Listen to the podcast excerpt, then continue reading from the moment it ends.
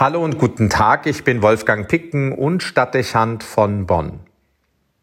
Die Szenerie des heutigen Evangeliums spielt in der Synagoge von Kapharnaum. Eine auf den ersten Blick befremdliche Erzählung. Es ist von der Heilung oder sagen wir besser von der Befreiung eines Besessenen die Rede. Er soll von einem unreinen Geist getrieben werden. Kaum dass er Jesus in der Synagoge ausmacht, fängt er an zu schreien. Er ahnt offenbar, dass ihn Jesus ins Verderben führen wird. Jesus reagiert umgehend, droht dem Geist und befiehlt ihm, den Mann zu verlassen. Nun folgen abenteuerliche Bilder vor den Augen aller Anwesenden. Der Mann wird hin und her gerissen, er tobt und schreit, bis schließlich der Geist entweicht und er wieder seinen Frieden findet. Im Text ist nun davon die Rede, dass die Menschen erschraken, als sie Zeuge dieses Ereignisses wurden. Wer könnte das nicht nachvollziehen? Die Erklärung klingt irreal und wirkt wie frei erfunden. Man kommt sich vor wie in einem schlechten Film oder einer Fantasy-Serie. Sollte man das wirklich glauben müssen? Kann und darf man noch annehmen, dass Menschen von einem unreinen Geist besessen sind? Wird ernsthaft erwartet, dass man an eine Befreiung glauben soll, wie sie im Bericht des Evangeliums Markus überliefert ist. Man möchte niemandem übel nehmen, wenn sich gegen all das Widerstände regen. Nun, ob es unreine Geister gibt, wird sich schwer belegen lassen. Aber vollkommen ausschließen können wir es nicht, wie vieles im Übrigen, was im Bereich des Unsichtbaren existieren mag. Interessant ist in diesem Zusammenhang die nachweisbare Feststellung, dass in moderner Zeit wieder zunehmend mehr Menschen daran glauben, dass es Dämonen und fremde Wesen gibt, die sich der Menschen und unserer Welt bemächtigen wollen. Ganz so aus der Zeit gefallen erscheint also der heutige Text damit für manche Menschen nicht. Aber für das Verständnis des Textes ist es nicht von primärer Bedeutung, ob es Dämonen als eigenständige Wesen gibt oder nicht. Wichtig ist die Feststellung, dass jeder Mensch von Gedanken und Ideen beeinflusst werden kann, die nicht zu seinem Wohl sind und die das gute Miteinander mit anderen belasten. Nicht selten erreichen sie uns von außen, über das, was wir hören oder lesen. Vielfach aber finden sie ihren Ursprung auch direkt in uns selbst, in unserem Verstand und unseren Gefühlen in unseren Fantasien und Sehnsüchten. Schnell haben sie sich so verselbstständigt und wirken so eigenständig und dynamisch in uns, dass man den Eindruck gewinnen könnte, sie seien etwas Separates, also selbst eine Person.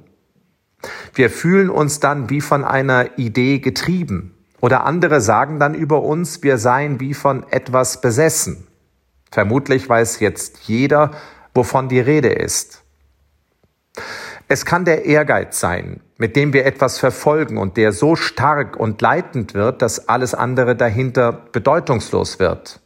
Es zählt dann nur noch der Erfolg in der Sache und womit man ihn bezahlt, spielt keine Rolle mehr. Der Zweck heiligt alle Mittel. Ähnlich lässt es sich erleben, wenn einen Menschen die Gier treibt. Der Hunger nach mehr wird dann unerschöpflich. Dass das bedeuten könnte, dass andere zu kurz kommen, wird dann bewusst in Kauf genommen.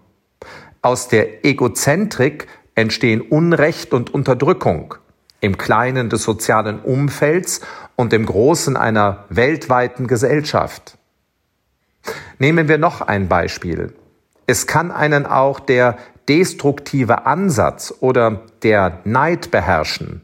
Alles und jeder wird schlecht geredet und die Atmosphäre so sehr vergiftet, dass alles Lebendige und Kreative darunter vernichtet wird. Wir sprechen hier von zerstörerischen und belastenden Kräften, denen wir alle ausgesetzt sein können und vermutlich auch immer wieder gelegentlich sind. Das heutige Evangelium ermutigt, das nicht einfach geschehen zu lassen.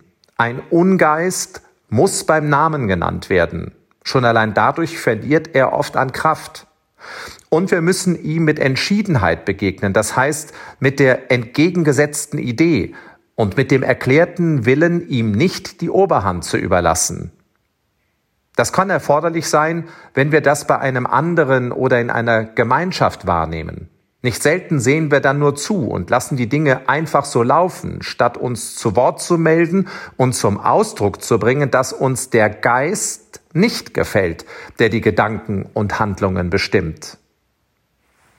Ähnliches könnte auch nötig werden, wenn wir bei uns selbst spüren, wie unsere eigenen Gedanken von den Idealen und Werten abschweifen, die uns sonst wichtig sind und sich verselbstständigen.